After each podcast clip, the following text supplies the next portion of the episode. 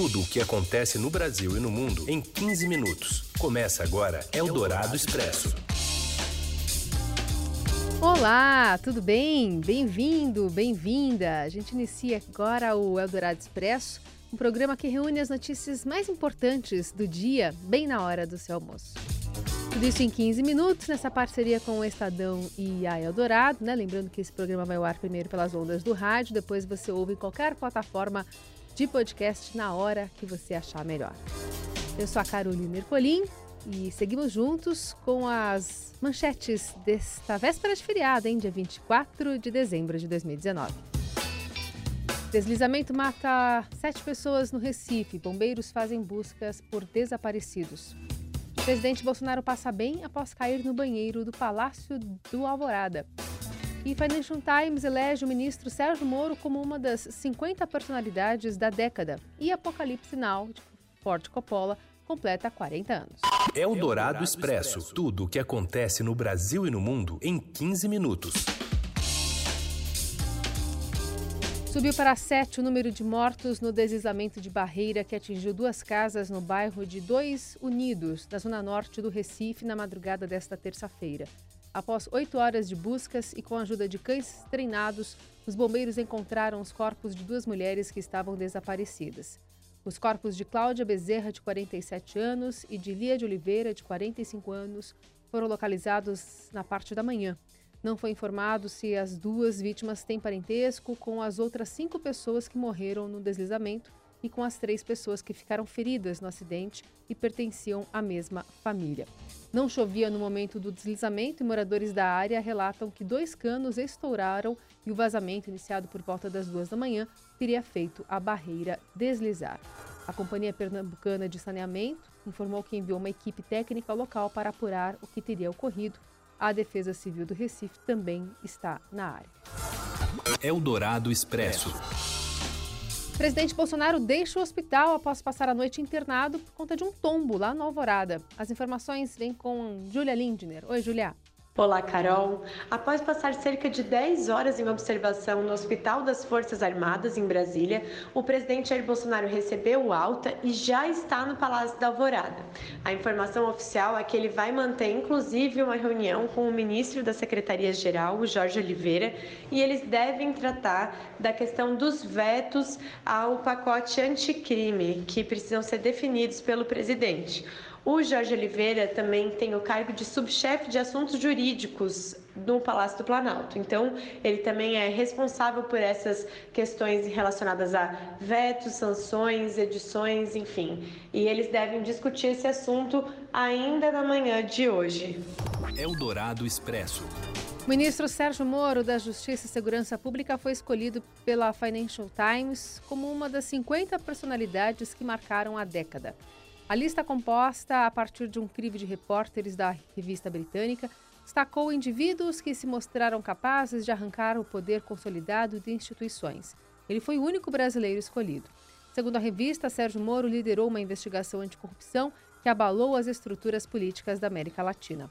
A publicação diz que as investigações sobre os pagamentos de propina envolvendo a construtora Odebrecht levaram à prisão do ex-presidente Lula, condenado a oito anos e dez meses de prisão por corrupção passiva e lavagem de dinheiro no caso do triplex do Guarujá.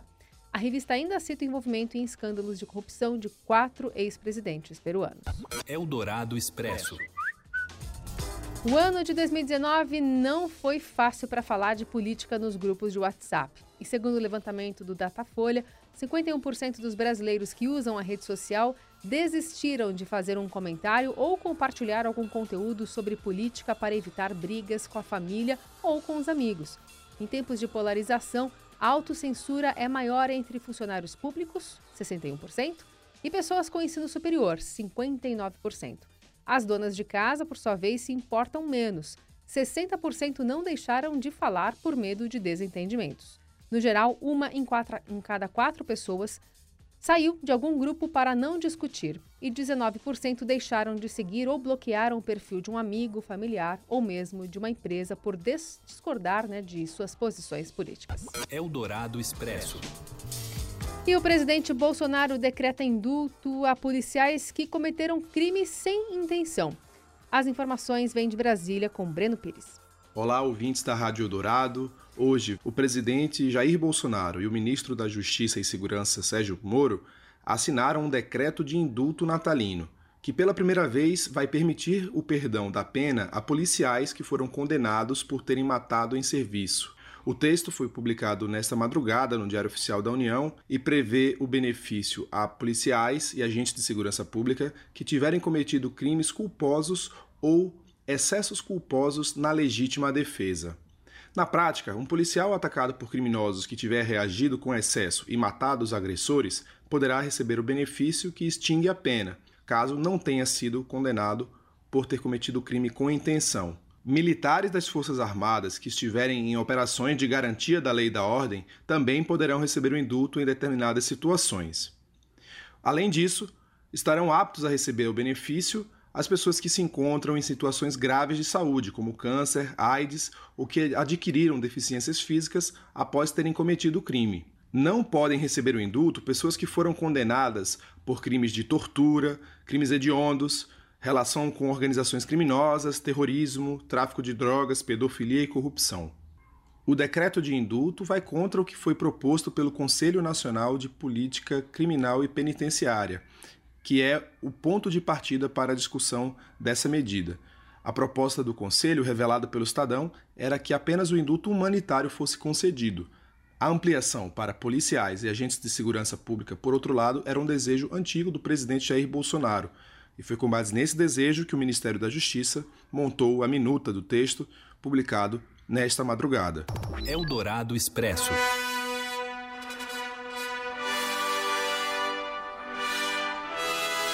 Príncipe Harry e a duquesa de Sussex, Meghan Markle, divulgaram hoje o primeiro cartão de Natal do pequeno Archie, que nasceu em maio deste ano. O perfil da Fundação The Queen's Commonwealth Trust, presidida pelo casal, publicou um gif em preto e branco com os pais sorridentes e o bebê fazendo um bico bem bonitinho. O casal está afastado dos deveres reais e está passando um tempo no Canadá com o pequeno. Enquanto isso, a rainha Elizabeth II usará sua mensagem do dia de Natal para dizer que 2019 foi bastante acidentado após um ano de intensa divisão política e uma série de eventos pessoais que afetaram a família real. Uma paradinha no Eldorado Expresso, já já a gente volta a falar sobre o VAR em 2019 e os 40 anos de Apocalipse Now. Você ouve Eldorado Expresso. De volta com a Dourado Expresso, as notícias mais importantes desta véspera de Natal. O editor de esportes do Estadão, Robson Morelli, faz agora um balanço do uso do VAR durante este ano. Fala, Morelli.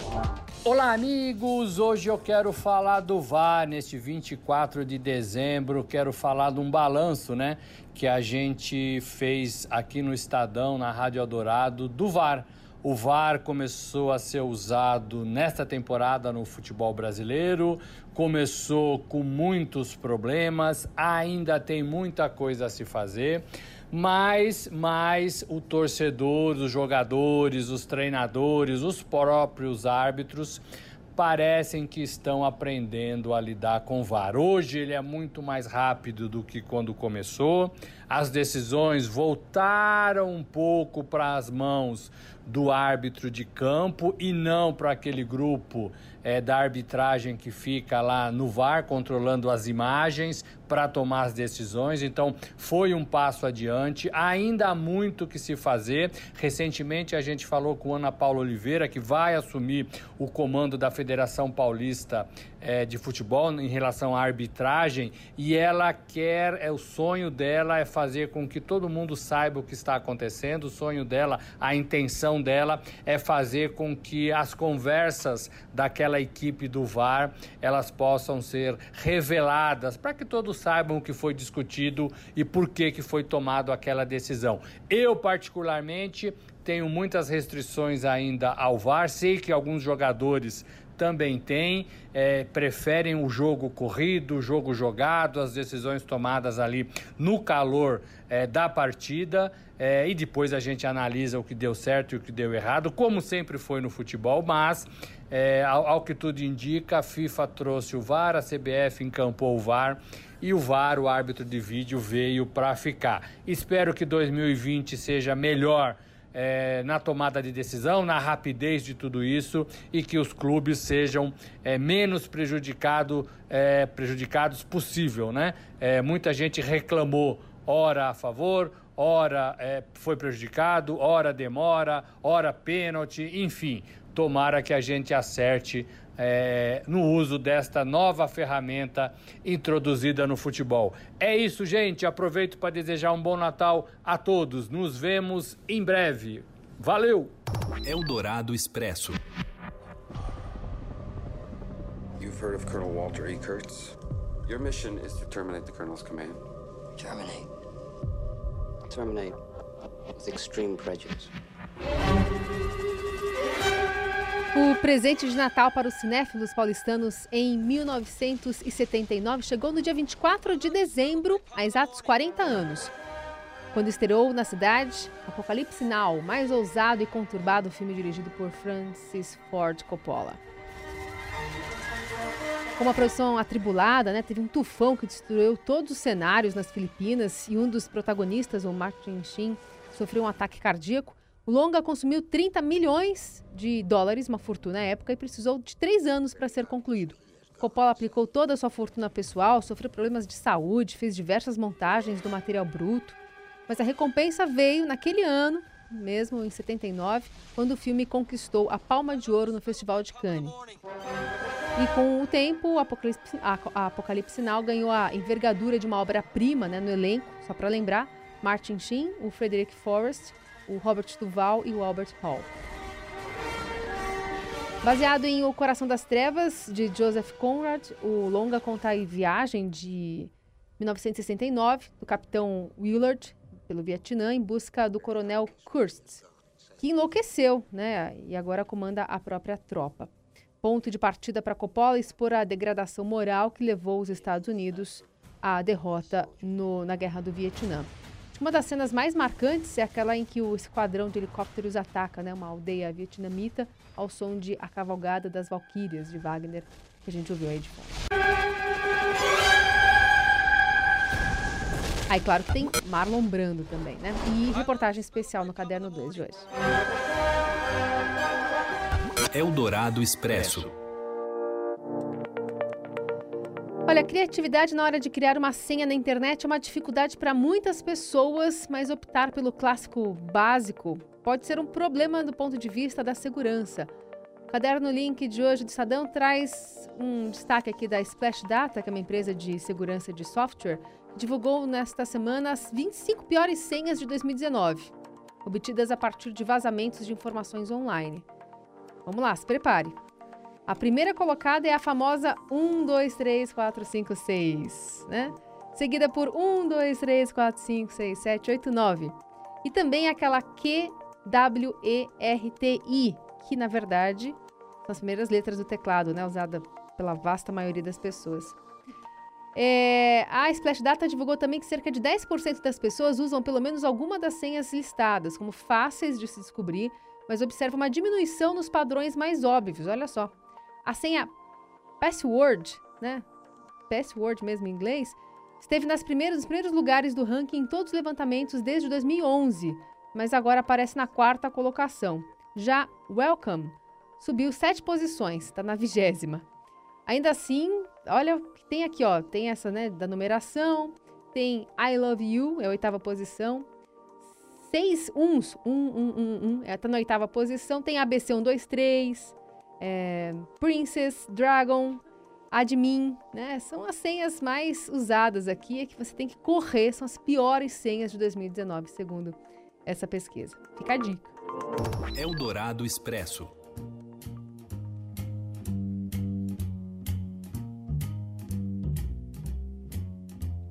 You better watch out, you better not cry. Para terminar de uma forma fofa essa edição natalina do Eldorado Expresso, uma notícia. Oito anos. Essa é a idade média com que as crianças deixam de acreditar no personagem, no Santa Claus. Papai Noel, segundo levantamento, né, segundo dados da Universidade do Reino Unido, batizado de Santa Survey, né, ou pesquisa do Papai Noel, O estudo, que será concluído agora em fevereiro de 2020, porque tem que passar o Natal possivelmente, analisou o relato de 4.200 pessoas de diversos países sobre o momento em que descobriram que o morador do Polo Norte e suas renas não passavam de uma lenda. Segundo o autor do projeto, Chris Boyle, professor de psicologia da universidade, 15% dos entrevistados admitiram ter sentido raiva ao descobrir que Papai Noel é só uma fantasia. Ou seja, né, ele foi ludibriado até o oitavo ano. Três em cada dez participantes da pesquisa disseram, à época da revelação, passaram a confiar menos nos adultos. Oh. Especialistas, porém, advertem que fantasia tem limite. É aconselhável conversar com as crianças caso elas cheguem até a pré-adolescência, tipo 10 anos, e ainda continue acreditando em Papai Noel, Fada do Dente, Bicho Papão, enfim. Entram outras crenças nessa época, como a de que o pai é um super-herói ou que ele torce para o melhor time do mundo. Merry Christmas! Oito anos, hein? Aproveitem. E essa é a deixa para a gente se despedir de você nessa edição especial do Eldorado Expresso. Um ótimo Natal para você. Voltamos no próximo dia 26, depois do Natal.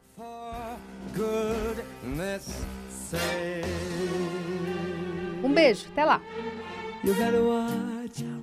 You better not cry. You better not pout. I'm telling you why. Santa Claus is coming to town. You better watch out. You better not cry. You better not pout. I'm telling you why. Santa Claus is coming. Fat man with the long white beard. He's coming to town.